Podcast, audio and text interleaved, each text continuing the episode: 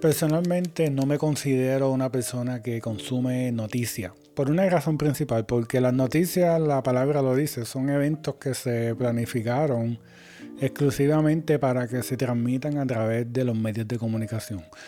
No necesariamente son eventos espontáneos como por ejemplo un terremoto, un huracán. Y por ende tengo otra forma de cómo informarme sobre lo que está pasando en el mundo. El hecho de que yo no consuma noticias todos los días no implica de que no tengo interés en estar informado sobre lo que está pasando en Puerto Rico o en el mundo.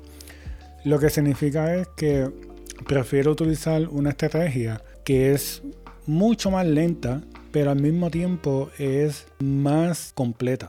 Todos los años yo decido utilizar una semana o dos semanas solamente para leer sobre temas de política, puede ser de Puerto Rico o internacional.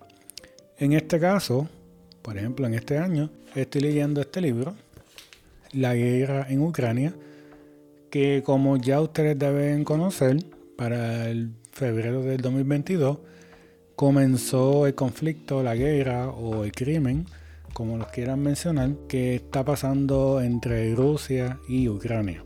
La diferencia de leer noticias todos los días a, por ejemplo, estudiar un libro sobre un caso en particular es que te da un conocimiento, un trasfondo histórico sobre lo que pasó en Ucrania desde la Segunda Guerra Mundial y antes y ese conocimiento te da un contexto para tú entender lo que está pasando hoy día en el 2024.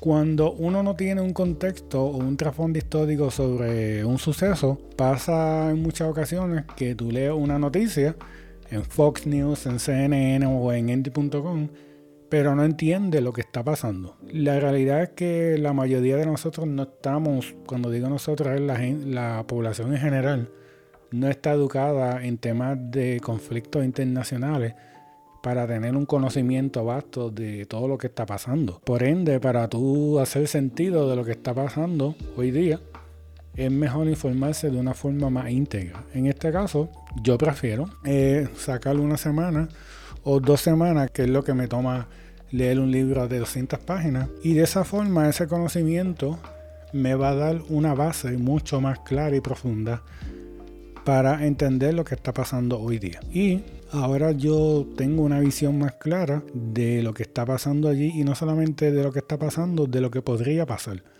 Porque cuando leemos historia, historia bien documentada, basada como en este libro, que es un experto en, en política y en asuntos internacionales, tienes una visión más clara de lo que podría pasar en el futuro. Por ende, tienes una opinión más informada que solamente estar leyendo artículos breves de lo que está pasando hoy, pero no sabemos la raíz de ese problema.